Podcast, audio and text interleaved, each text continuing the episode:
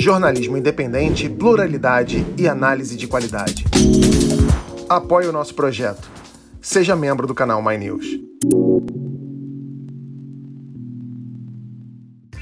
Como diria a ex-presidente Dilma, olá internautas. Eu sou Tiago Amparo, sou advogado, professor e agora também apresentador. Quem diria? Antônio Tabet está cheio de compromissos, então vou substituí-lo por um tempo. Estão no programa de hoje Mara Luque, Pedro Dória, Thaís Oyama e o ex-ministro da Saúde, Luiz Henrique Mandetta. Lembra quando o Brasil tinha o ministro da Saúde? Então, hoje temos dois ministros, mas não parece.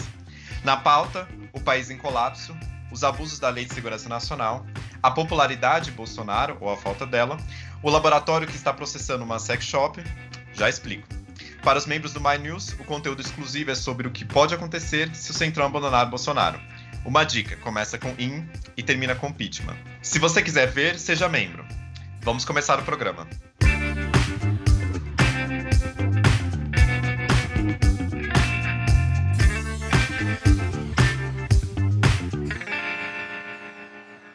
Essa semana devemos chegar a mais uma marca triste da pandemia: 300 mil mortos no Brasil.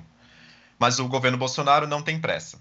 Sabe o Marcelo Queiroga, novo ministro da Saúde? Então, ele não foi nomeado oficialmente até agora. Está lá no ministério, cuidando da transição junto com o Pazuello. Enquanto o governo bate a cabeça, faltam leitos, falta vacina e o país vive um colapso hospitalar.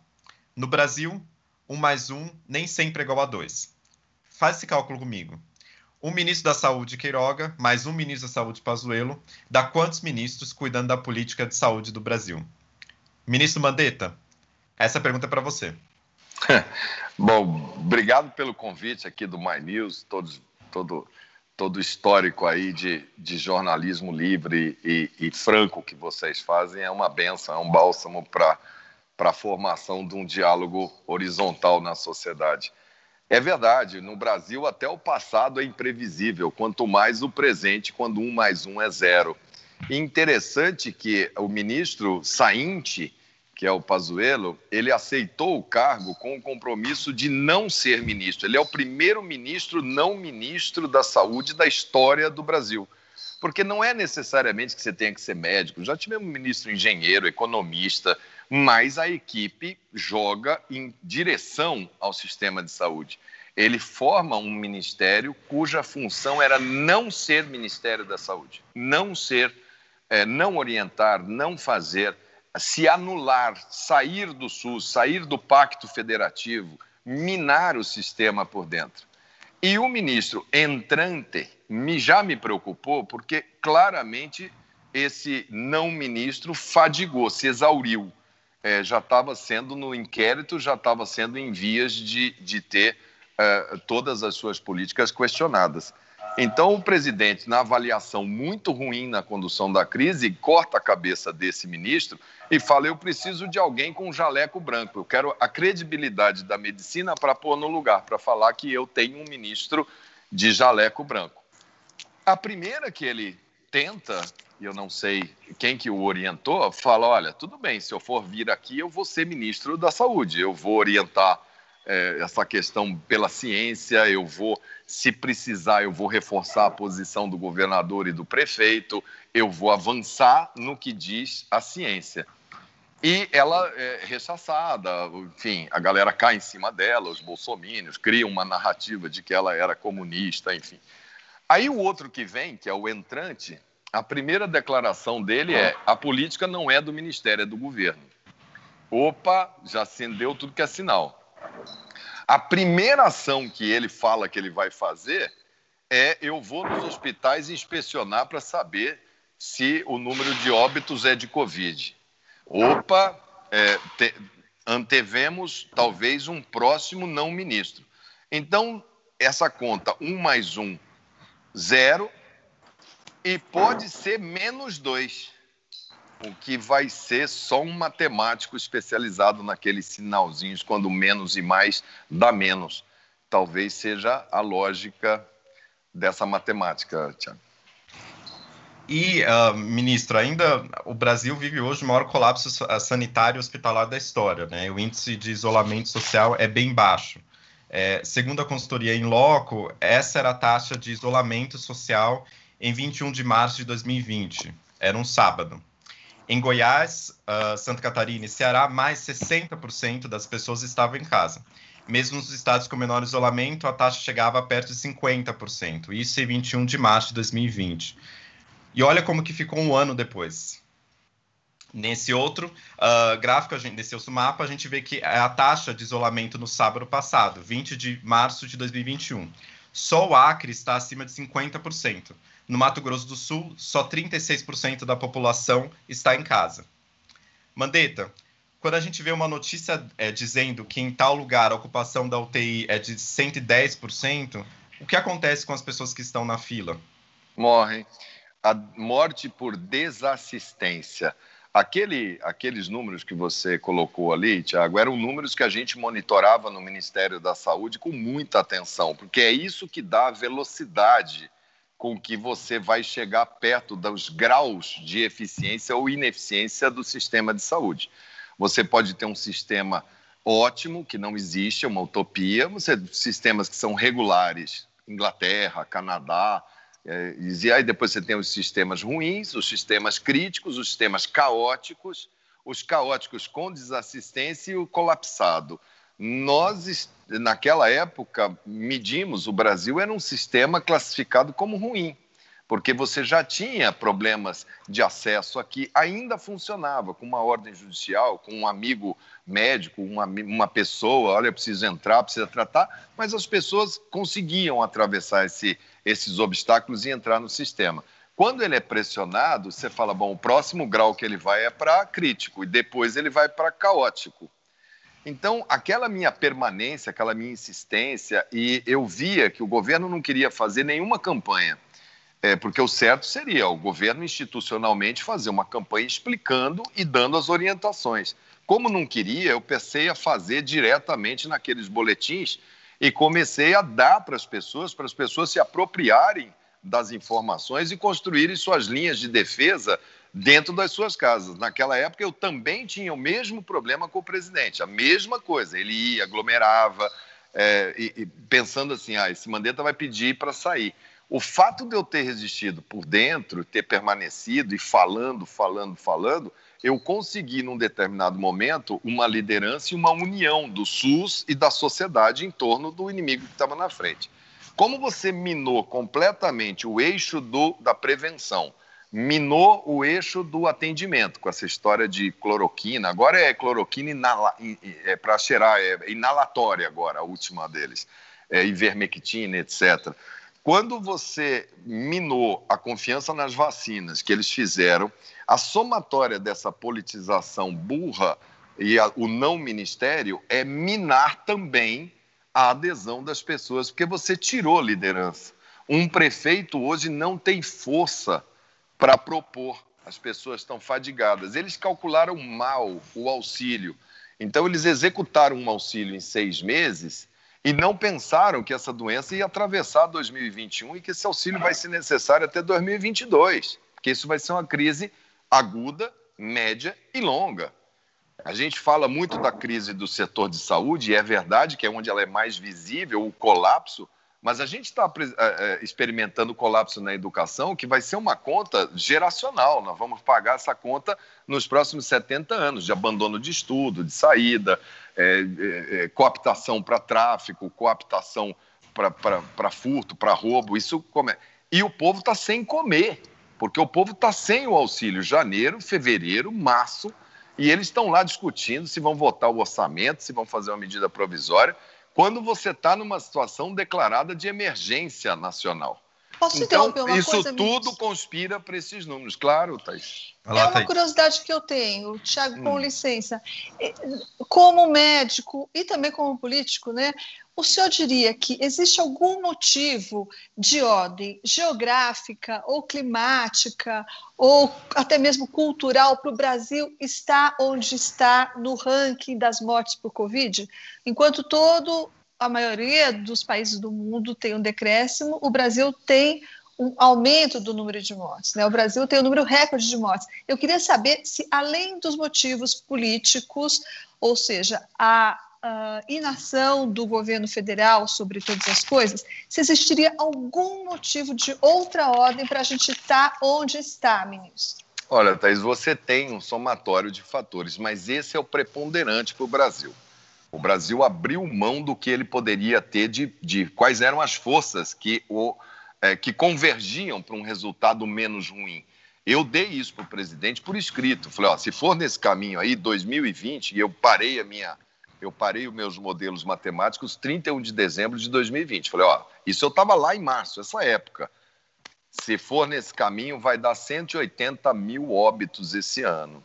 É contra isso que tem que lutar. Dá para a gente fazer muito melhor. Mas aquela coisa daquelas teorias daquela época, não, aqui é tão quente que o vírus não vai proliferar, é, os Osmar Terra da Vida, olha, vai durar seis semanas, vai morrer menos do que H1N1. Eles preferiram essas teorias não científicas e politizar, primeiro com a China, depois com remédio, e falando assim, vai ser curtinho. Como essa doença vem por curva, ela fez o seu grau em julho, agosto, em setembro ela começou a cair.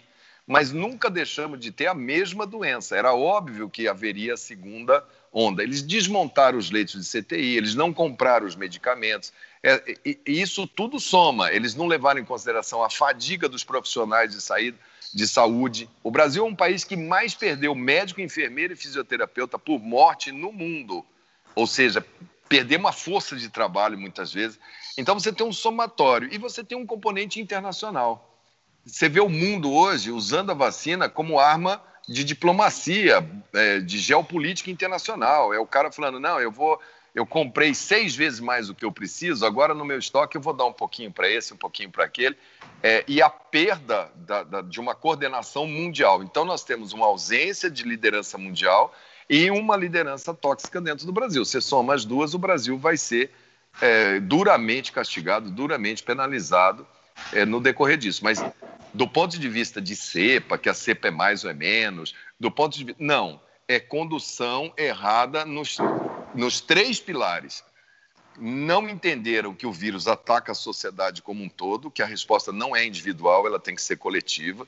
Então o foco é no vírus. Não entenderam que tem que ter disciplina e para isso você tem que ter liderança para fazer educação em saúde e não aceitaram que toda e qualquer decisão deve ser tomada com base em ciência, senão você cai no mundo da fake news. Minaram os três eixos, perderam os três princípios de defesa da vida, defesa do SUS e defesa da ciência. Aí o resultado é esse aí. O Brasil potencializou em muito o que alguns países ainda conseguiram fazer, é, alguns parcial, outros melhores. Uma Nova Zelândia, que é citado, é uma ilha com IDH lá em cima, riquíssima, mas mostrou que que, que é possível. O nosso quadro de, de distâncias sociais também colabora muito. O ministro, é, você conviveu com o presidente, desfrutou da, da confiança dele, participou desse governo.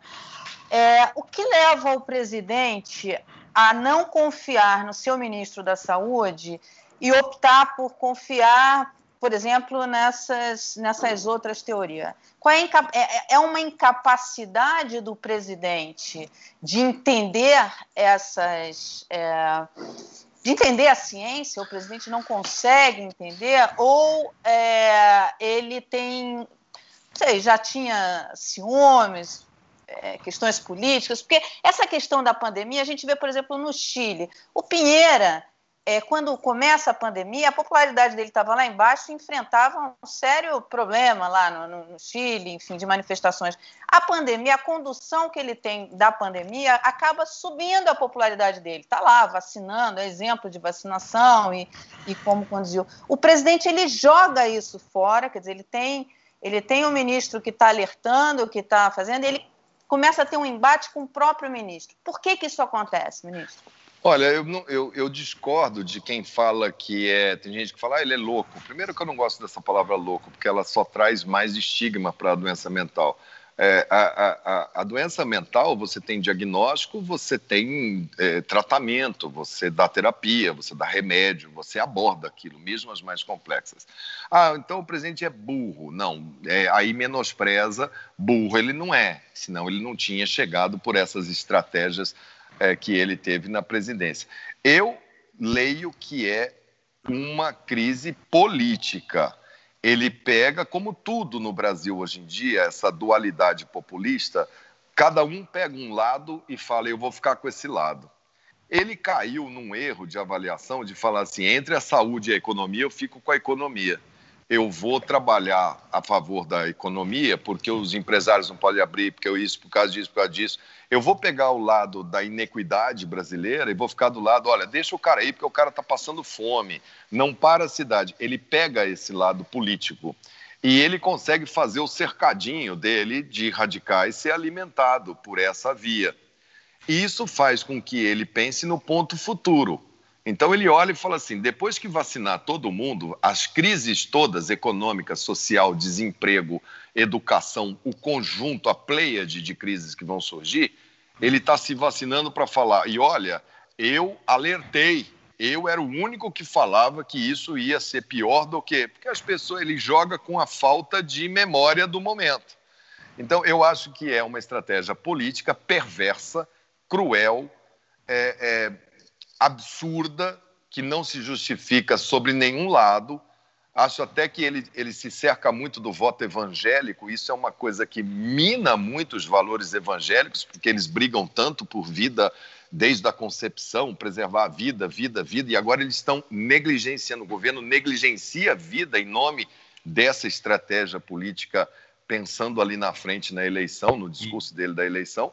É, e isso tem que ser de alguma maneira, que é por isso que as pessoas estão debatendo, fazendo esse tipo de entrevista, para que a gente possa enxergar o, com quem que a gente está lidando. Eu acho que é uma lógica política perversa e cruel. Não vejo outra explicação, não. E, ministro, a, além da, da, lógica política, né, e, da, e da, às vezes da falta de memória, também tem um setor que uh, apoia ainda, uh, parte do empresariado apoia o presidente Bolsonaro, né?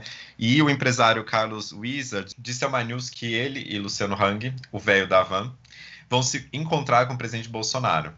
Wizard lidera um grupo de empresas que quer comprar 20 milhões de vacinas contra o Covid-19.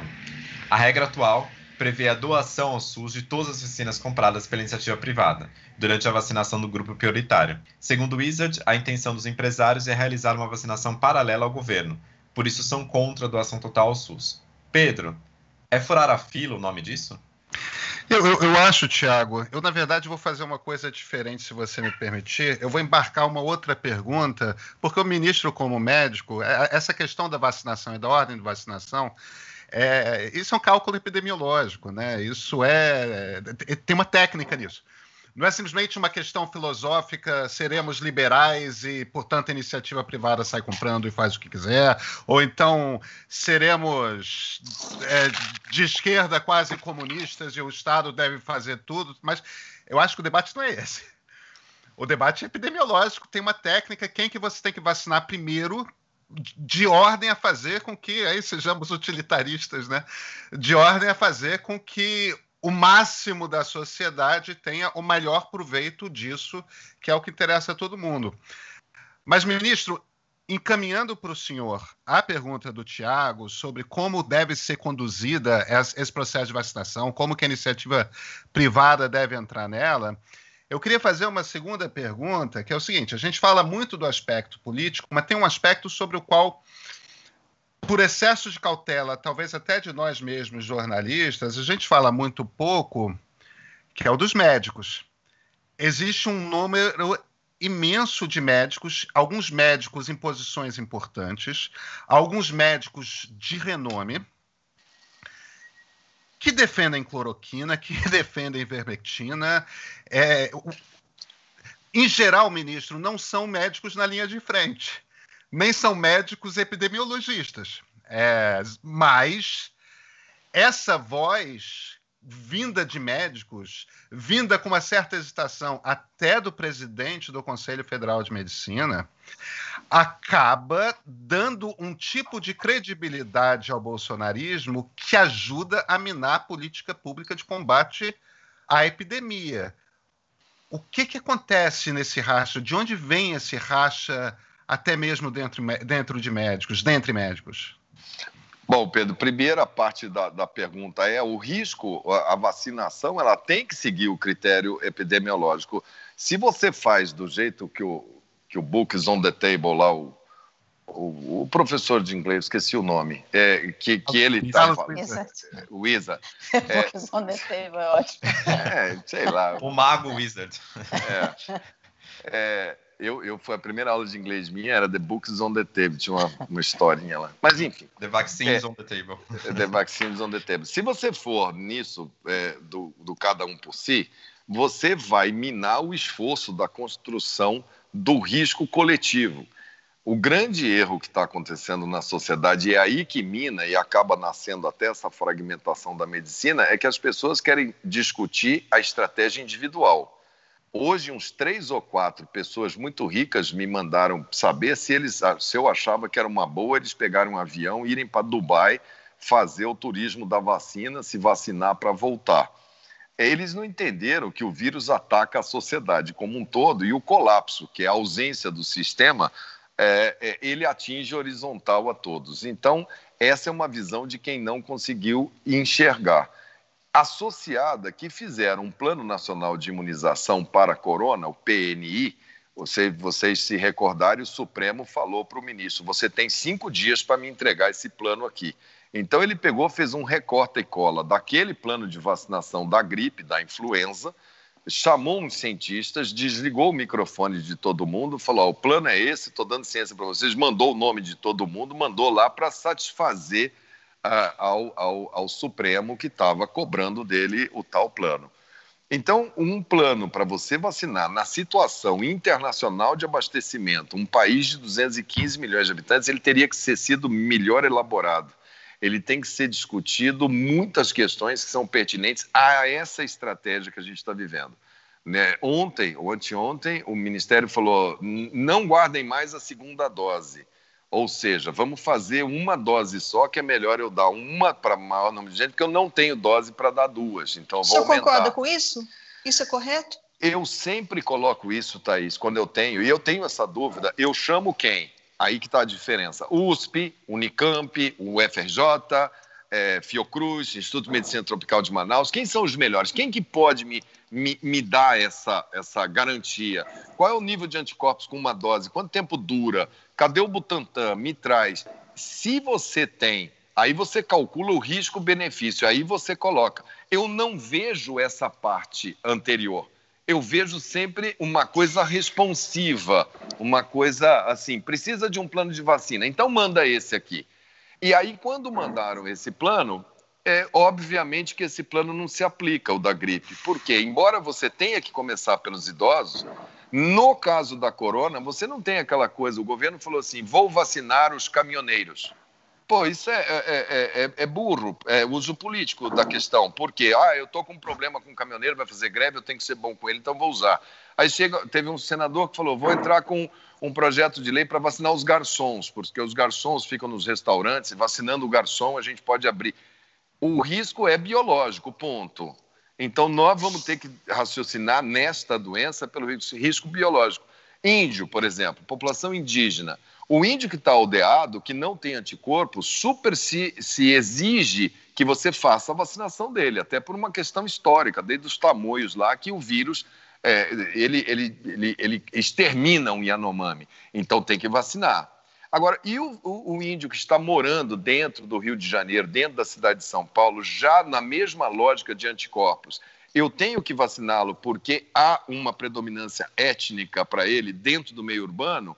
Essa pergunta tem que ser respondida para você começar a construir uma lógica específica da vacina. Então, a estratégia aí do, do, do Wizard e do, do, do outro lado, do Avan, ela é basicamente uma estratégia individual que burla, sim, essa, essa lógica de eu vou dar para o cara que tem 25 anos, 30 anos, porque ele é meu caixa. Só que quem está colaborando para o colapso do sistema, 86% das pessoas que estão internadas nesse momento, estão acima de 60 anos, estão fora da população economicamente ativa. E são eles que estão, e vai manter. Então, é completamente estúpido você chegar e falar: então eu vou pegar uma dose que está dificílimo e vou vacinar é, uma pessoa de 18 anos porque ela é índio, mas mora na cidade, mas pô, politicamente correto eu tenho que fazer por causa disso ou daquilo. Então, é, é essa questão é uma questão de ciência, não pode perder o amparo da ciência. E para responder, Thaís, tem que trazer como eu fazia. Eu tinha 50 aconselhadores ad hoc do ministro da Saúde, um bloco dos 50, articulados com as academias europeia, norte-americana, para deliberar.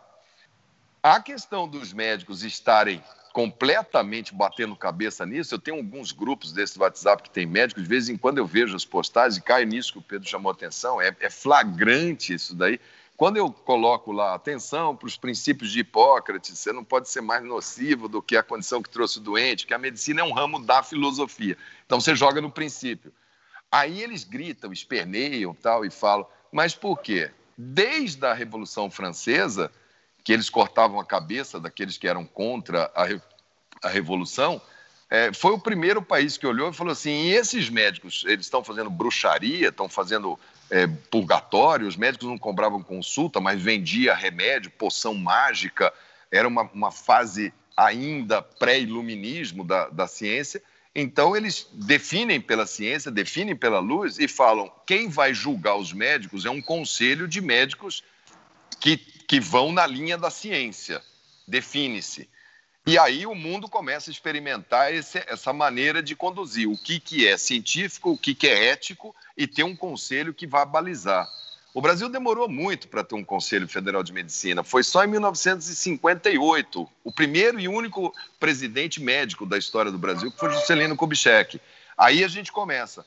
E o Conselho, por divisão interna, por divisão dos conselheiros, ele está tão dividido, ele está tão fragmentado nessa tomada de decisão e politizado e amedrontado que ele faz o anticonselho. Igual tem o, o, não ministro, tem o não conselho. Ele não consegue dar uma nota técnica, ele não consegue dar um parâmetro, ele não consegue falar, até aqui eu até aceito, tá? Eu, tô, eu quero estudo disso. Já tem um ano da pandemia, nós temos meta-análise no mundo inteiro já publicada, você tem condições de racionalizar, mas o, o, o, o mesmo efeito que a, a, dissonância no pilar do tratamento causa nos médicos é a que causa na economia no outro.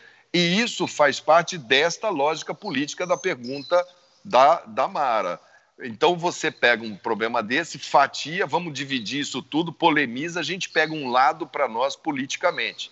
E aí você fica com o discurso de A em detrimento de B. Isso é o que colabora para dar aquele resultado da pergunta da, da, da, da, da Thaís. Por isso que a gente tem tanta morte, por isso que o cuidado é tanto ruim.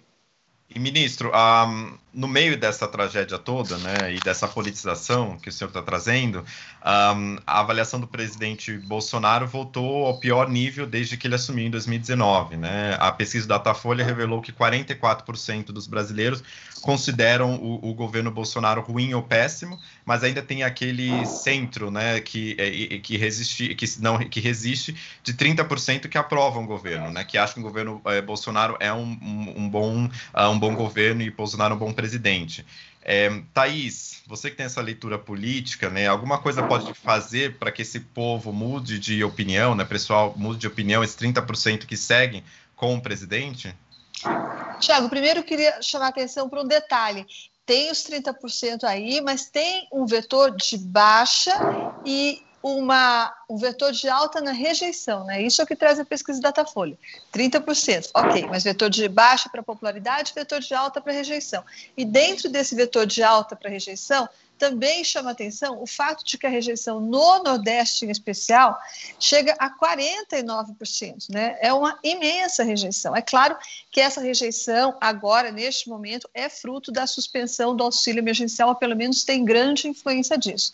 E também é fato que, com o auxílio emergencial voltando, agora no mês que vem, né, em abril, ele vai voltar, mais magrinho, mas vai voltar, é fato e é esperado que essa rejeição diminua e que a popularidade dele melhore no Nordeste. Mas é, o vetor de, de popularidade do presidente Bolsonaro hoje é de baixa. E o auxílio emergencial é para ele hoje a única esperança de ele, pelo menos, manter isso e não despencar. Né, porque ele perdeu muito apoio na classe média, média alta, e ele compensou esse apoio quando do auxílio emergencial. Agora, o que indicam esses monitoramentos é que a popularidade dele tende a cair e mais ainda se a situação da vacinação não se resolver ou não se acelerar e também, principalmente, se a economia, que é também um derivado dessa situação da vacinação, também não embicar. Então, eu acho que essa é a situação, mas eu queria saber uh, a opinião do que é agora praticamente um candidato a presidente da República, que é o ministro Mandetta. Não é, ministro? Já podemos considerá-lo assim? Não, não, Quase. não, não, Thaís, não tá pode isso? não. Olha, está é, tá em função dos fatos, não está numa coisa que é, por que, que meu nome acaba sendo. Fui eu que planejei o vírus, eu que, que, que, imaginei que eu ia ficar tendo que falar com o Brasil inteiro durante dois, três meses. É como se fosse uma coisa é, provocada. E fui eu que resolvi desfazer a Lava Jato, foram os fatos, foi o ministro, pelas razões que eles têm. Então, quando você põe dois polos antagônicos, Lula e Bolsonaro é óbvio que tem uma parcela enorme da população que fala, cara, eu que não quero nenhum nem outro, faço o quê? É, é, anulo? Então a sociedade tem uma parcela grande que fala, eu não quero nenhum nem outro. E aí começa, os, as, a sopa de nomes começam a ser, quem que é o que tem melhor perfil, quem que não tem. O que eu tenho dito é o seguinte, é, para se sentar numa mesa, a primeira coisa que tem que ter é ninguém se impor como candidato a nada, é, é se impor contra o, o, o cenário que está ali na frente, é se impor contra que essa crise, esses dois mundos, eles são a mesma coisa com sinal trocado. Eles Mas todo mundo está falando a mesma né? coisa, ministro. Ah, é, e aí... Vocês não estão muito gentis, não? Não, um não, outro, estamos, assim? não estamos, não, porque se tem hum. uma coisa que essa decisão se... É, é, atípica da justiça que aconteceu, se tem uma coisa que, que pelo menos foi menos ruim, duro seria essa decisão em julho do ano que vem, em junho do ano que vem, em maio do ano que vem. A política ela tem um tempo e ela também é afetada pelo corona, pela pandemia. É, política, então vamos fazer uma reunião por vídeo, assim, com todos esses nomes, igual está aqui, vamos cada um falar.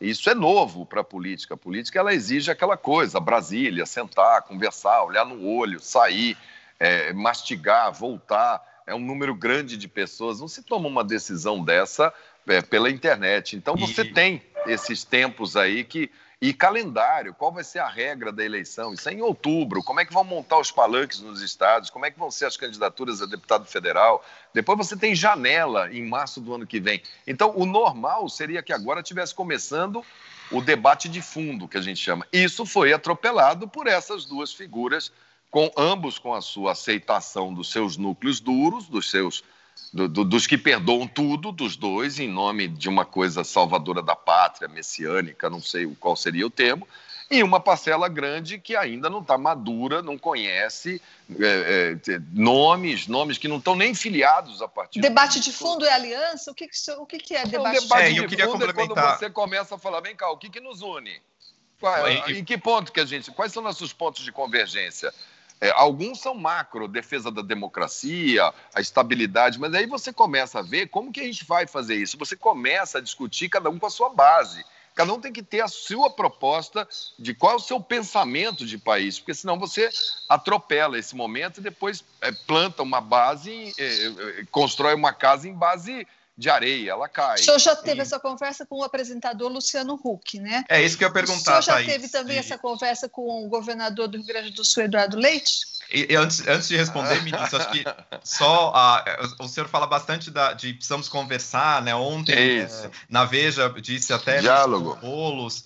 Uh, quer dizer, com quem o senhor está falando, né? Quem senta nessa mesa, nem que seja uma mesa virtual, né? O Moro, o Hulk e ainda mais, né? Complementa a pergunta da Thaís, né? Se é, o DEM apoiar o Bolsonaro, você sai do partido. Como você vê essa movimentação dentro desse campo político, é, né? De Moro, Hulk, etc. Olha, gente, se cada conversa de político que existe hoje tiver uma matéria jornalística, vocês vão ser narradores de. Tá todo mundo falando com todo mundo. Entendeu? Diálogos acontecem e o diálogo que você teve ontem, hoje talvez ele ficou velho. Então você teria que ter um, um, um narrador igual aqueles de Jockey Club. Não dá. Então, para. O que existe é que tem pontos macro que convergem. Depois você tem pontos é, que são divergentes que afastam. Mas a primeira coisa que você tem que ter é a disposição de falar assim, ó, eu não, eu não converso apontando um revólver. Assim, ó, você, eu sou candidato, você está do outro lado. Quem que pode ser candidato? É, aqui vocês quatro, é, tirando a Mara e a Thaís, que têm menos de 35 anos, você. É, Como é o senhor sabe, ministro? Que é uma pré-condição para Está bem informado, ministro, hein, Thaís? É, tirando... Eu tenho menos de 35 anos. Ok, então você, você não pode, Tiago está excluído. É, provavelmente os quatro tem que ver quem é filiado a partido político. Se não está afiliado os quatro, então nenhum dos quatro pode ser é, é, brasileiro nato? Nasceram aqui em algum lugar do Brasil? Podem ser. Se não forem brasileiros natos, não podem ser. Estão em dia com as suas obrigações eleitorais? Pode ser. Essa mesa cabe todo mundo que cumpre essas quatro essas quatro pré-condições. Dali para frente é caminho. Hum. Ministro, mas você, você tem dito, e na, na, na, entrevista na Veja você deixou isso muito claro, falando, olha, uhum. o que nos une, né? O que une a esquerda e a direita São macro é, civilizatória. Então, é a democracia, é o não... É, a, a, o não terraplanismo, enfim, é não barbárie, é isso que nos une. O e não você... do Estado, né, o tamanho desse Estado, então, que não adianta, o meio ambiente. É, é onde não une, quer dizer, essa questão. E aí você coloca bem, você fala assim: olha, o que, que, qual é o nosso problema aqui? É uma visão de Estado, é a questão fiscal, que a esquerda acha que tem que ir para um lado, a direita acha que isso. tem que ir para o outro e tal, e isso pode ser um entrave. E, e, me chamou a atenção que você bateu muito na, na questão fiscal, você foi direto ao ponto, foi bem cirúrgico nisso. Eu sou e, cirurgião. Está explicado, está explicado. É, e é a questão econômica, enfim, que está sendo discutido, inclusive novos caminhos para essa questão. Um, do, um, dos nomes que já está posto, e você coloca isso na, na matéria quando é perguntado, é o Ciro Gomes, que é um fiscalista. Enfim, ele, embora na centro-esquerda, ele tem uma história de fiscalista. Você tem conversado com o Ciro Gomes, mas, ao mesmo tempo, é um nome que já vem posto como um nome. Você até responde isso na. Fala assim, é, porque ele tem que se, eh, se dispor a conversar, né? Mas ele já chega é. se colocando como nome. Como é que você vê isso? Quer dizer, ele abre essa coisa nessa parte fiscal que te preocupa, é, mas ao mesmo tempo já vem como eu sou o nome. Você tem conversado com é. É, é, a gente tem conversado por vias diretas e vias indiretas. Pessoas que sentam e falam assim, eu sou, né, eu, eu, eu, eu não abro mão, é muito difícil, porque quem quer apoio tem que estar predisposto a apoiar. É uma via de mão dupla. Você tem Qual que estar disposto. Qual foi a última vez que o senhor conversou? Né? Ah, faz muito tempo, Mara. Vocês, estão querendo voltar na narrativa do, do narrador de jockey, né? É, isso pouco tem importância. O importante é assim: várias pessoas desses nomes já sinalizaram nesse sentido. Ó, eu admito não ser, eu admito isso, eu admito isso. O primeiro ponto para você é, é, é, começar um diálogo é você falar assim: olha, você tem espaço para diálogo ou você está tão convicto que você é o único caminho, você é a verdade, a luz e a vida, né? Então você é o que vai é, você é determinante. Isso acontece também no outro campo lá da esquerda, acontece a mesma coisa. A presença do Lula faz com que o pessoal do PSOL pire, é, faz com que os outros partidos de esquerda olhem e falem assim, cara, mas e o Ciro? A mesma coisa, ele fica ali é, sendo, sendo objeto de especulação. Porque é do tempo da política essa análise de caminhos, é do tempo da política a certeza que você pode ter pessoas que vão dar passo na mesma direção, porque senão você planta uma crise política lá na frente que implode completamente aquilo que você acredita em termos de várias políticas de combate à corrupção, é, de equilíbrio de poderes, é, de cooptação na cultura ou da não cultura, é, de sistema prisional, enfim. Aí quando você vai para o mundo, então no macro as pessoas se entendem. Agora para descer para o desenho de um projeto, de um plano de governo, de um projeto de nação, de um projeto de 10 anos, ó, a gente está aqui, a gente quer chegar lá, aí essas diferenças vão ficando maiores. E algumas não são superáveis, outras são. O fato é que uma consciência tem essas personagens todos aí desse chamado o homem centrado, o centrado, o homem sensato, capaz de conversar horizontalmente até com os radicais, porque os radicais continuarão morando dentro do Brasil, tanto os da extrema esquerda quanto da extrema direita, para ver se eles se comportam dentro da sua radicalidade. É, Guilherme Boulos é radical avançar. esquerda, ministro, por exemplo? Olha, todas as pessoas que eu vejo que fazem propostas que vão além do que é civilizado, eu acredito que elas propõem coisas que são difíceis de superar. Eu não consigo acreditar que uma pessoa que propõe a invasão de propriedade particular, seja pelo argumento mais justo que tem, eu acho que você causa uma violência para o indivíduo que está ali dentro, que comprou lá sua, seu terreno, sua, sua casa, etc. Então, acho assim, tem questões que colocam isso no campo da, da, tipicamente do radicalismo. Quando você fala morte ao FM, morte aos Estados Unidos, calote da dívida total, invasão de propriedade, é, movimento de campesino, invada, faça piquete, fecha estrada, isso também é violento, isso também é que às vezes quem está num campo acha que não. Lá no outro, o cara fala: vamos armar toda a sociedade, vamos dar um revólver para cada um, é, vamos botar os bandidos na pior condição desumana possível, que eles fiquem lá e morram torturados. É, se o índio quiser terra, vamos matar o índio. É também uma violência absurda. E... Então, isso daí afasta. O homem ministro, sensato a... de centro não avaliza esse tipo de colocação. Ministro, acho que o Pedro quer, quer também entrar nessa discussão. Vai lá, Pedro. Obrigado, Tiago. Ministro, agora tem uma, tem uma questão aqui que é o seguinte: o senhor estava falando dos dois polos. É sempre importante, até para o público entender, quando a gente fala de dois polos, a gente não está dizendo que necessariamente os dois polos são radicais. É, um deles, a direita, certamente é. Não necessariamente o ex-presidente Lula seria um candidato radical. Agora, ele polariza no sentido de que ele automaticamente divide o campo do eleitorado em dois grupos, os que amam e os que odeiam. E o ex-presidente Lula certamente tem um discurso que é um discurso populista, no sentido mais simples do termo populista mesmo, que é, é o discurso que ele faz é: existem nós, o povo, e existem os inimigos da nação. Então nós juntos precisamos combater, sei lá, é, os louros de olhos azuis das elites mundiais, ou seja lá qual for o inimigo da vez. O problema, me parece, ministro, da eleição do presidente Lula é que a polarização continua. Metade do Brasil vai odiar a ideia de ter Lula como presidente. Talvez os riscos que a democracia correm junto com o presidente Jair Bolsonaro deixem de existir. Agora, o, o país continuará dividido.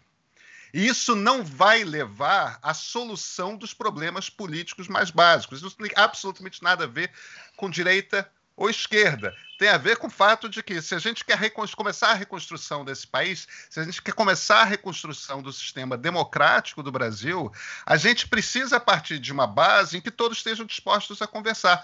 Com um presidente que metade da população odeia, fica muito difícil. Por que, que eu fiz esse preâmbulo todo? Por um motivo muito simples. A gente não pode tratar a eleição de 2022, me parece, como tratamos todas as eleições presidenciais passadas. Por quê? Porque os riscos são reais. Os riscos, inclusive, a própria democracia, no caso da, da, da, eleição do presidente, reeleição do presidente Jair Bolsonaro, ou de uma perda por uma diferença muito pequena do presidente Jair Bolsonaro, que possa levar a algum tipo de quartelada de PM, esse tipo de coisa. É necessário, ministro, que a gente não tenha um campo de 10 candidatos, de 12 candidatos, de um. Como é que, nesses ambientes em que o senhor está conversando a respeito de candidatura à presidência, à vice-presidência, essa questão está sendo tratada? Porque não basta simplesmente os candidatos não se colocarem a priori. É preciso também ter um tipo de consciência de que é. Não dá para botar três candidatos de centro se houver, se houver três candidatos de centro, existem chances fortes de que esses votos se dividam e aí vão Lula e Bolsonaro para o segundo turno. Quer dizer, se existe a possibilidade de um candidato de centro chegar ao segundo turno, me parece que é mais fácil tirando o presidente Bolsonaro do que o ex-presidente Lula. É preciso que esse voto se concentre. Existe esse tipo de conscientização? Existe esse tipo de. Isto é algo que seja posto a priori nas conversas ou não? É, esse é o ponto de partida, é aquilo que a gente estava falando. Todos já deram sinais de que, ok, não vai fragmentar. Todo já mundo entra nessa conversa falando, ó, eu, eu, por exemplo, digo e repito, eu entrego o Santinho aí no viaduto do Chá em São Paulo para ter uma coisa que eu acredite que seja menos é, é, extremista do que os dois. Essa história de ah, esse aqui não é extremista, esse aqui é radical, para mim ela se anula no momento que os dois abrem a goela da sociedade enfiam a sua agenda goela abaixo e você tem o direito de permanecer calado. Os dois cultuam os xiitas, seja o xiita é, de cá ou o xiita de lá, a idolatria, a egolatria, a, a visão é, do Estado que nós temos, nós somos o povo, né? O, você não é povo, você pensa diferente, então massacre em você.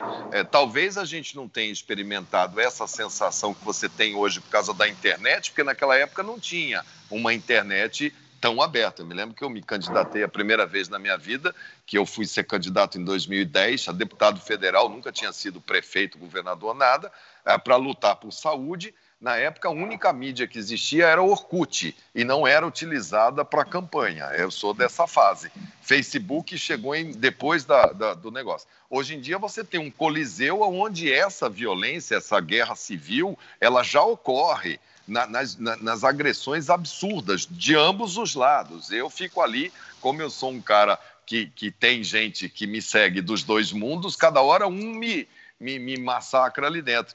Então eu vejo assim, o primeiro ponto, que é esse que o Pedro chamou atenção, de não fragmentar, esse já é consenso. Agora, até onde vai isso? Está no Ciro agora. O resto todo mundo já falou. Beleza, vamos, vamos, vamos pôr, vamos pôr lucidez, vamos pôr calma. Né? Agora, chegar e pensar assim, não, vai ser uma eleição mano a mano, todo mundo contra o Bolsonaro, um turno só. É, isso então estamos existir. pelo Ciro Gomes, é isso que o senhor falou? Não entendi. Não, estou dizendo que está todo mundo dialogando. Agora, esses sinais externos que vocês cap captam de sinais do Eduardo Leite falando isso, eu falando isso, o Huck falando isso, o Dória, semana passada, não falou, olha, eu, eu, me, eu, eu posso disputar a, a, o governo de São Paulo, a reeleição. O Aécio não falou semana passada, olha, o PSDB entende que pode, pode não, não necessariamente precisa estar dentro da chapa. É, esse, tipo de, esse tipo de colocação, você já vê desse centro sensato, você já vê essa colocação organizando. Agora, quantos que vão ficar dentro desse guarda-chuva, desse pacto político suprapartidário em nome de coisas maiores, vai depender das análises que as pessoas vão fazer das suas convicções, dos seus modelos, né? É, o, o, Lula chega lá, o PT fala, o candidato é o Lula, ponto, acabou. Então tá, acabou, então, tá, se eu tá entendi, resolvido. Se eu entendi direito, só para ficar claro, inicialmente esse guarda-chuva comportaria, inclusive, o ex-ministro Ciro Gomes, ex-governador Ciro Gomes. Mas, por enquanto, Ciro, ele não está topando. Não, eu acho que ele deve ter as suas análises. Gente, parem de querer narrar a política na velocidade da internet. Ela não tem esse time, não é por aí. Isso é uma coisa em construção. A pessoa está olhando, ele faz os seus raciocínios, ele tem o seu tempo. O Ciro é um cara que já participou de muita eleição presidencial. O Ciro é uma pessoa que ele tem um discurso que você sabe qual é, ele tem, ele, ele acredita, ele é convicto. Você tem que respeitar as convicções das pessoas e você tem que gradativamente ir vendo qual é o melhor caminho. Ele é uma pessoa que tem o seu time, o outro tem um outro. O meu time foi assim: olha, eu estou vindo aqui para ajudar.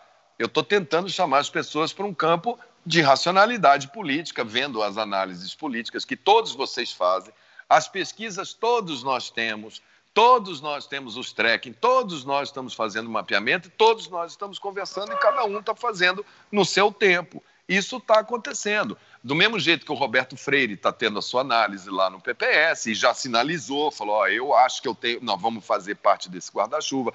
É, do mesmo jeito que a gente conversa é, o PV, olha, e, e, o que será da rede de sustentabilidade? O que será da Marina? Será que a Marina vai estar tá nisso daí? Ela tem o timing dela, ela está analisando. Com, a, a Marina já declarou apoio ao Ciro. Pois é, então, isso daí é uma, é, é uma decisão que ela tomou agora, provavelmente ela está confortável para tomar essa decisão, ela deve ter os seus motivos. E... Cada um tem o seu tempo e cada um vai tomar as suas decisões aonde eu posso existir ou não posso existir. Não, não há imposição. Há agora o tempo. o tempo de plantar. Depois você tem a chuva, o sol, é, o cuidado da lavoura para colher. Agora, o tempo agora o ministro, é de preparar é, o solo. Tem alguns analistas, é, analistas políticos que trabalham no mercado financeiro, que inclusive já, já começam a colocar, dada a evolução da, da, da, das mortes no Brasil, enfim, da, falta de, de competência de, de lidar com a, com a, pandemia aqui no Brasil, que já começam a apontar a possibilidade de, do presidente não chegar presidente Bolsonaro não chegar ao segundo turno nas próximas eleições. Do jeito que a coisa está indo, como é que o senhor vê a volta à normalidade? Como é que a gente vai chegar em 2022? Com 500 mil mortos? Como é que isso vai? A gente vai chegar. Em, há alguma perspectiva de se chegar a alguma normalidade? Quantas mortes o senhor acha? Não, Mara. É mesmo, mesmo quando eu estava ministro, eu nunca fui naquelas coletivas. Você pode virar ela do avesso. Eu nunca cheguei e falei, eu trabalho com uma perspectiva de. Isso é contra o que a gente tem que lutar. Tem tantas variáveis hoje dentro dessa pergunta sua. Teremos vacina? Teremos vacina quando? Vamos conseguir chegar a 60 anos quando? Com duas doses. É, quando é que isso vai se dar? Quando é que o, quanto tempo esse sistema vai aguentar? Experimentaremos colapso real, igual teve em Manaus? Acabou o oxigênio. Você é grávida, está lá tendo teu filho, acabou o oxigênio, teus filhos morreram, você morreu. Estou aqui com infarto, não tenho oxigênio, morri. Estou no meio da cirurgia, acabou, está minha cirurgia, anestesia geral, morri. Isso é, transforma essa curva em, em números abissais, é absurdo. Então tem tantas variantes que falar agora em projeções já perdeu já perdeu o sentido. Nós podíamos fazer quando nós sabíamos que, olha, a caminhada vai ser longa, o caminho vai ser pela ciência. Quando sair a vacina, a gente tem que comprar, a gente tem que abastecer para sair. Quanto, quantos, quanto, o que vai ser de números absolutos de mortes, se isso vai ser mais dramático, se vai ser um número que na política, na politização, alguém vai falar meio milhão, 300 mil, 800 mil, é, é, isso quem vai dizer não é não é a lógica é, que a gente possa prever, porque isso vai acontecer de acordo com o andar da, da doença e medidas. Ministro, o senhor menciona a vacina várias vezes, né? E eu queria trazer um assunto é, correlato a esse, que é do ministro é, Paulo Guedes, né? Ele disse à CNN que o atraso na compra das vacinas vem desde a sua época como ministro e que você estava com 5 bilhões no bolso, né? É, 5 bilhões, aliás, é o valor que o Guedes disse que custaria para acabar com a pandemia. Uh, ministro, qual foi a reação sua ali ao ver essas declarações, né? Xingou a televisão, que se arrependeu de ter votado no Bolsonaro Bolsonaro se votou, enfim, qual que é a sua percepção sobre, sobre essa fala do, do ministro Paulo Guedes? Não, eu votei, eu votei sim, eu votei porque aquela eleição era uma eleição o que estava em discussão ali dentro é, era a ruptura com tudo aquilo que a gente ficou na sala de televisão vendo dos, dos dutos de corrupção. Ali era vai perdoar através do seu voto ou não. Então eu não perdoei e acho que só perdoaria a partir do momento que eu visse uma uma, um reconhecimento de um fato e falasse: olha, é, isso aqui nunca mais. Então, primeira pergunta: você não pode, naquele momento, naquele cenário, com aqueles elementos, o que eu tinha, que é o pesadelo, já imaginou eu de novo numa urna, vendo lá de novo aquelas duas situações? Isso é um pesadelo absurdo. Naquele momento ali, você tinha que tomar uma medida de acordo com o que você queria, validar o que tinha, ou seja, um voto de caráter ali de de, de julgamento, se você aprovava ou não aquilo, o conjunto da obra, né?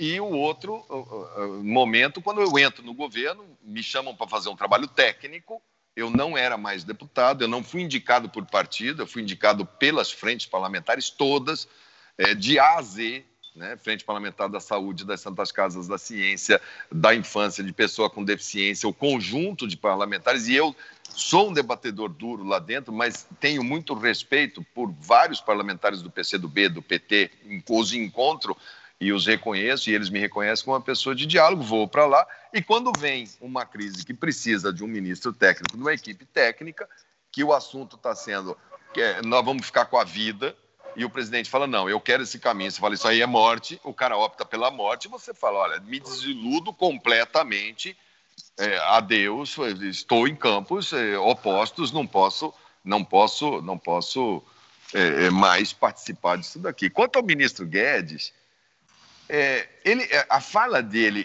Tiago, ela é tão desonesta que ela, ela, ela parte, a primeira fase assim, ele botou 5 bilhões no bolso. Aí os bolsominions faziam imagens eu levando 5 bilhões, que ele quer, o intuito deles era esse, né?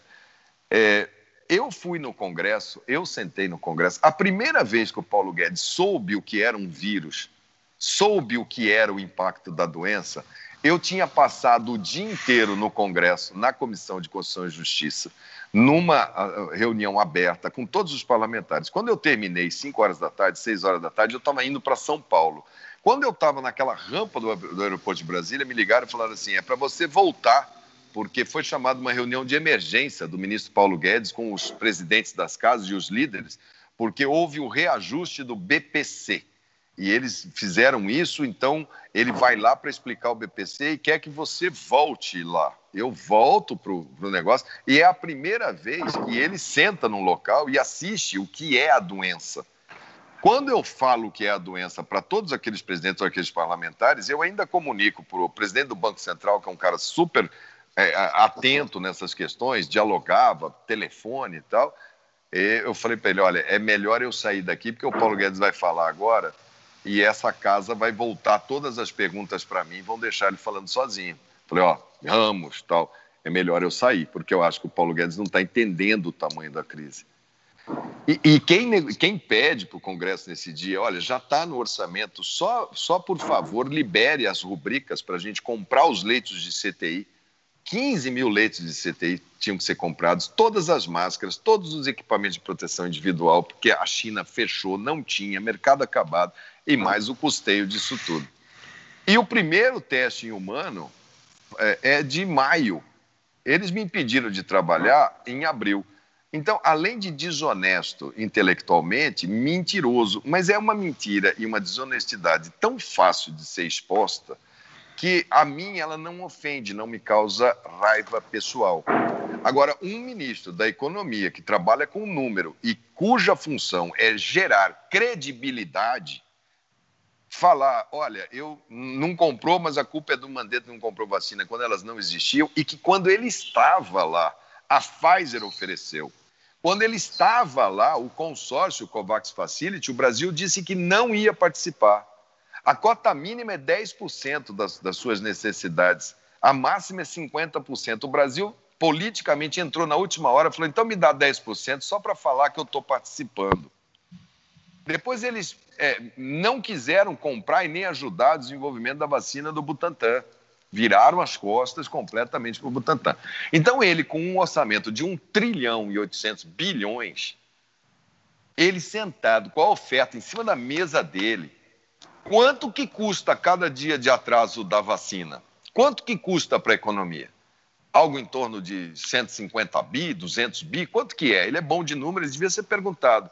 Por que, que você não comprou em agosto, setembro? Então, é assim, é de uma, é de uma é, coisa tosca, pequena, é, anímica, é, que, que o, mina a credibilidade dele e remete a uma questão. Se eles acham que eu tinha que ter comprado a vacina, e ele está falando isso, levou 5 bilhões, CPI já. Por que não instala CPI? Não é uma oportunidade de ouro para ele ir lá depor? Ministro, o, o, senhor, deixa eu voltar um pouco a uma conversa que a gente já teve, porque eu acho que é importante pressionar o senhor a, a, a respeito disso. Esse Pedro, esse Pedro é cada enxadada três minutos. Vamos lá. Ah, não é verdade, ministro, de forma alguma. o, o, o, senhor é, diz que o presidente não é burro, é, diz que o presidente fez um cálculo político e, hum. e privilegiou a economia. Mas tem uma questão aí que está no cerne disso que o senhor está falando, que é a questão da ciência, né? Nós temos um presidente que não acredita em ciência. Hum. Porque se acreditasse em ciência, ele não teria feito esse cálculo político da economia. Claro. A gente tem um governo inteiro que aposta contra a ciência com muita frequência. Como que isso não é burro, ministro? É, é, o iluminismo já faz quase três séculos. É, como que isto não é burro? Ele não é burro, Pedro. Na lógica do político, ele não é burro porque o político, no caso o Bolsonaro, que está no seu entorno, Tá assim, vamos criar uma narrativa para nós, por quê? Olha, lá na frente isso vai acabar se acomodando e as sequelas disso daqui vai cair no ano de 2022, onde a gente vai ter a narrativa das sequelas, porque nós fomos contra tudo aquilo que estava ali atrás. É, o Trump estava nessa mesma estava nessa mesma lógica. Mas ele comprou vacina, mas ele comprou vacina apostando hum. que era bom imunizar rápido. Quando o Trump fez aquela primeira conversa com o Bolsonaro em Mar ao Lago, os dois saíram com a caixinha de cloroquina. O Trump tirou o Bob Rutherford, que era do CDC, botou o Mike Pence para conduzir. Quando ele viu que, ó, isso daqui o americano não vai aceitar, ele tira o Mike Pence, chama o Fauci, coloca o Fauci ali dentro, banca a solução da ciência, constrói uma narrativa contra governadores dos estados dele, do, do, do, das, das, bases, mas ele tinha um problema de calendário. Ele tinha uma eleição é, é, sendo construída para aquele ano. O calendário do, do, Bolsonaro é outro. Eu acho assim, nada, inspira, na, nada justifica, viu, Pedro? Eu concordo eu, com eu sei você. disso, ministro. Mas, é, os mas... adjetivos são vários. É loucura, é burrice, é, é perverso, é cruel, é tudo. Ministro, mas ela se encontra eu... naquilo dali. Ministro, mas me, me, me, permita pegar então esse exemplo que o senhor cita do presidente Donald Trump. Eu compreendo que o presidente Bolsonaro emulou e emula o agora ex-presidente Donald Trump. Agora, o, o raciocínio que o ex-presidente Donald Trump fez eu compreendo o raciocínio. Ele fez a mesma aposta de que não precisa economia, talvez morram algumas pessoas, tudo mais. Mas porque ele seguia sempre a questão da economia, no momento que abriu espaço para vacina, ele saiu comprando tudo. Porque ele compreendia que quanto mais rápido ele ele perdeu no calendário, porque as vacinas começaram a chegar semanas depois da eleição. Ele perdeu. Mas ele fez a aposta, que é a aposta lógica de alguém que está fazendo uma aposta em economia. O presidente Jair Bolsonaro, por algum motivo que. Eu vou lhe dizer qual é. Deixa eu complementar a pergunta do ele... Pedro, porque eu tá, é concordo é com ele. Quando ministro. o Pedro chegou, eu falei, cara, eu tenho que falar agora. E, e aí eu te passo, Thaís, não é men tá interrupting, não, por não. favor. Não, o senhor jamais ouvirá essa acusação. Não, não é, não é. Minha, minha, minha amizade com o seu tio ele é bem filosófica, um dia você vai entender. Mas, enfim, porque eles fiz, escutaram uma parte desse povo aí da pseudociência, dos terraplanistas, que falaram assim para ele: ó, oh, a epidemia aqui vai acabar agora em setembro, outubro, e vai ter imunidade de rebanho, todo mundo já pegou. Eles não fizeram os inquéritos epidemiológicos. Eles foram é, é, tomar. Ele perdeu o timing da vacina. A vacina vai chegar em julho, agosto. Mas ainda assim, você vai ter plena vacina até dezembro. Aquele mesmo impacto que a Thaís está falando ali, da, da falta do apoio para ele no Nordeste, pela falta do, do auxílio, essa perda da classe média, quando chegar essa vacina no segundo semestre, que completar o ciclo e que você falar, finalmente chegamos a um ponto mais civilizado de números através da ciência, ele vai adotar todo esse capital da ciência para si, dizendo que foi um apostador da ciência. O problema é agora, ele está passando é, o pior momento. É, Thaís, a última pergunta de a gente encerrar. Vai lá, Tá Thaís. bom. Então, ministro, só para concordar com o Pedro, eu entendi o que o senhor falou a respeito do cálculo político, mas eu concordo com o Pedro que deve ter um componente de irracionalidade aí do contrário, um pequeno componente que seja, do contrário, ele não insistiria tanto, por exemplo, no raio da cloroquina, na qual ele de fato acredita, o senhor sabe disso, né? Ele acredita, não é um discurso simplesmente. Ele acredita na possibilidade de desenvolver a tal vacina brasileira, que é outra obsessão dele. Então, não haveria, além do cálculo cálculo político também um componente de irracionalidade, para não usar esses dois termos que o senhor descartou, loucura e burrice? Não, é diversionismo. É, é retirar, uh, colocar os bodes na sala, dividir. Ó, enquanto tiver médico aí repetindo isso aí, tá bom. Enquanto tiver gente aí, eu estou angariando gente que, que, que fica nesse. É diversionismo. É, isso é muito, muito perigoso, porque outro dia era o spray milagroso de Israel, depois é a vacina brasileira. É, da, e, e essa cloroquina, ninguém sabe. Essa inalada, a via aérea, ela, ela absorve tão rápido que ela equivale a uma endovenosa. A via oral ela é mais lenta. Então, quando se você olhar a bula da cloroquina, o cara coloca lá, não usa por via porque a margem tóxica vai lá para baixo. Como o conselho não fala nada, e a médica que fez, o pessoal do hospital falou: Epa, senhora, por favor, saia. Ele imediatamente comprou a ideia e falou: toca cloroquina inalatória. É diversionismo e, é, perverso, é, Ministro, esse, é, esse é. diversionismo, é... ele pode ser punido por essas mortes? Claro, ele deveria ser punido por essas claro, mortes? Claro, claro. Eu participei na minha vida como, como é, deputado federal de um processo de impeachment que foi quando a Dilma teve perdeu as condições de governabilidade, ela não tinha mais o que fazer no cargo, ela não conseguia fazer propostas de reforma porque o PT não autorizava, o país estava quebrando na mão dela, ela não tinha condições, tava... e o próprio PT chegou e falou: ah, então tá, manda ela pro. Entrega, entrega aí a, o, o, mandato da Dilma é, e, deixa, e deixa o MDB entrar aí dentro e a gente vai assumir o discurso do golpe e das teorias conspiratórias é, de que estão traindo os trabalhadores para a gente ficar com o discurso. O Bolsonaro ainda não tem a entrega ele ainda não tem, porque ele fica nesse radicalismo e fala: não, eu ainda tenho suporte popular.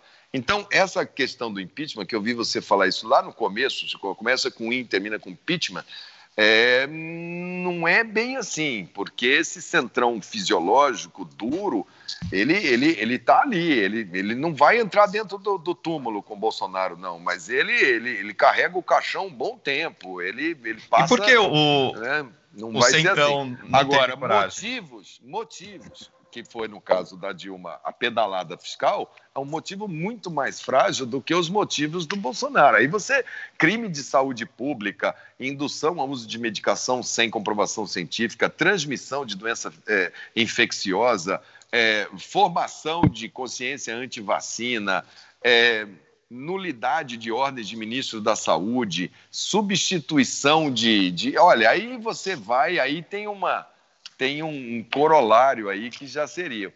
É, mas eles só prosperarão no meio político se politicamente puder prosperar, mas a história e o tempo da história. Hoje, sabe por que, que eles não sabem ainda como que nomeia o, o, o ministro novo que está aí?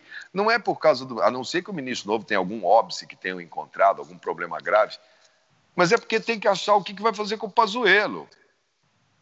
Como é que ele é. pega um general da ativa? Ele tem que dar um fórum para o cara, ele tem que dar uma blindagem para o cara, senão ele já está com um inquérito, ele tem as, a, a, a, não compra da vacina, ele tem o, o, colapso de Manaus, morte por asfixia, negligência, imperícia, gasto de dinheiro público sem evidência científica, TCU, CGU, está todo mundo ali. Então, o, o Bolsonaro pode, no futuro, estar tá na mesma situação do Pazuello. Agora, um último assunto, antes da gente encerrar. A Sanofi laboratório que fabrica a Novalgina, está processando um sex shop da cidade de Bom Despacho, em Minas Gerais. A farmacêutica acusa a loja de violação de marca e concorrência desleal. Hum. Tudo isso por causa desse inocente é, gel de massagem corporal, que vocês estão vendo aqui. O nome do gel, na vagina, o princípio ativo, em vez de dipirona monoidratada, é dipiroca solta. Mandeta, os seus comentários técnicos a respeito. Ah, eu, eu, Coitado. Eu, eu, acho, eu acho, primeiro, que a Sanofi está certa. É, porque você tem todo um trabalho de marca, de propriedade intelectual lá com o trabalho dele. Medicamento não é uma coisa para você induzir banalidade, automedicação ou esse tipo de, de abordagem. Eu acho que ela está certa em questionar o mau uso do medicamento, não só na, na, na, na, na caixinha, nas cores, não dando a marca, tudo, mas o mau uso desse arsenal chamado medicamento. Porque mesmo Novalgina é, é, tem seus efeitos colaterais. Agora, do ponto de vista de marketing da pessoa lá, do ponto de vista da brincadeira, dessa coisa que o brasileiro gosta, aí vocês que são da comunicação, que analisam mais essa questão, estão muito mais abalizados a falar disso do que eu. Eu fico na parte é, é, eu... médica científica. É, eu tampouco sou médico e também sou gay, então é, não, não tem nada a dizer a respeito. Uh, a gente encerra por aqui, eu acho que às eu vezes, pelo menos... Às vezes você fala assim, eu já usei esse gel, eu, eu pelo menos... Eu não sei, eu não conheço o produto. eu não sei se consegui substituir o tablet ou não, é, mas quem quiser continuar a conversa, agora para quem é membro do canal. Vamos falar de Centrão, impeachment, para ser membro é só clicar no botão azul. O conteúdo exclusivo está na aba Comunidade e na playlist Membros. Valeu, até semana que vem.